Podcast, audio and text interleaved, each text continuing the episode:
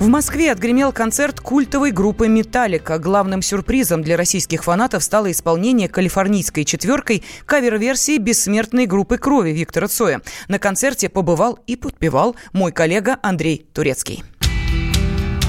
Минувшие выходные в Москве прошли под эгидой главной металл-группы планеты, основателей музыкального стиля с одноименным названием. Да-да, я про металлику. Последний раз американцы были у нас в 2015 году. Сейчас они решили проверить прочность лужников своими как ставшими классикой, так и новыми хитами. Большая спортивная арена с треском, но вместила всех желающих заценить виртуозную игру западного квартета. 80 тысяч зрителей, как стар, так и млад, сходили с ума на протяжении двух с половиной часов, а именно столько играли ветераны трэш-металла. Удивительно, но поклонников не смутили кусачие цены на билеты. Например, в фан-зону можно было попасть за 15 тысяч рублей.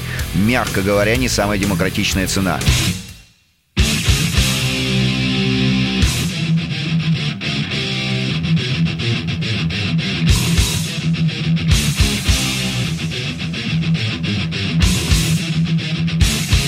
Американцы привезли с собой огромную сцену и устроили грандиозное лазерно-огненное шоу, закончившееся салютом. Благо, открытая площадка Лужников позволяет устроить пиршество пиротехники. Сама сцена обыгрывала логотип группы. Огромные буквы М и А были разделены пятью экранами, транслировавшими концерт с самых лучших ракурсов. Одновременно на эти же экраны выводились видеоклипы под каждую композицию. Ветераны трэш-металла прошлись по всем своим хитам с начала 80-х, включая и баллады, под которые зал начинал походить на ночное звездное небо. Тысячи фанатов светили телефонами и пели любимые песни вместе с группой. Но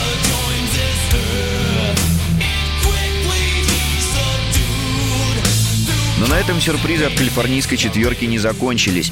У «Металлики» есть традиция включать в свои сеты песни популярных групп из стран, в которых она дает концерты. Так в Стокгольме басист Роберт Трухилью и гитарист Кирк Хэммет исполняли песню «Аббы».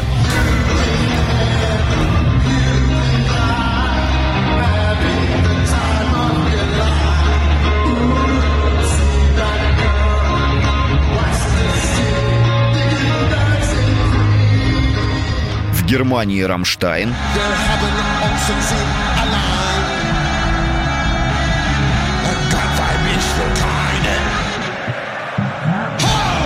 А у нас, кто бы мог подумать, кино.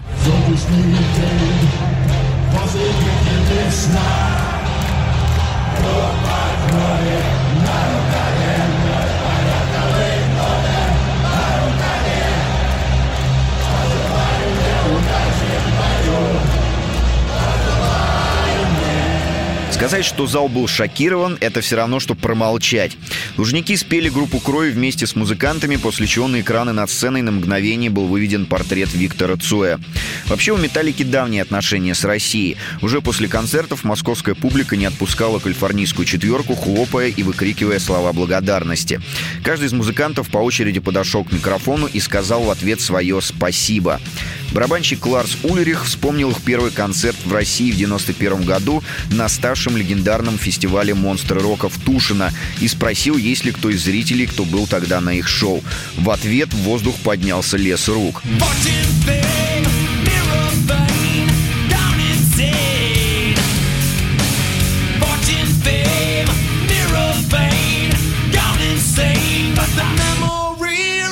Металлика продемонстрировала свою любовь к России не только исполнением кино. На одной из песен на экраны на сцене вывели наш флаг. А ближе к финалу вокалист и гитарист Джеймс Хэтфилд подошел вплотную к камере и крупным планом показал медиатора, на котором играл весь сет. На маленьком пластмассовом инструменте для игры на гитаре был изображен храм Василия Блаженного и такая приятная надпись «Москва». Как сказал Джеймс, музыка объединяет, а остальное неважно. Как и в их песне «Nothing Else Matters». Андрей Турецкий, радио «Комсомольская правда». trusting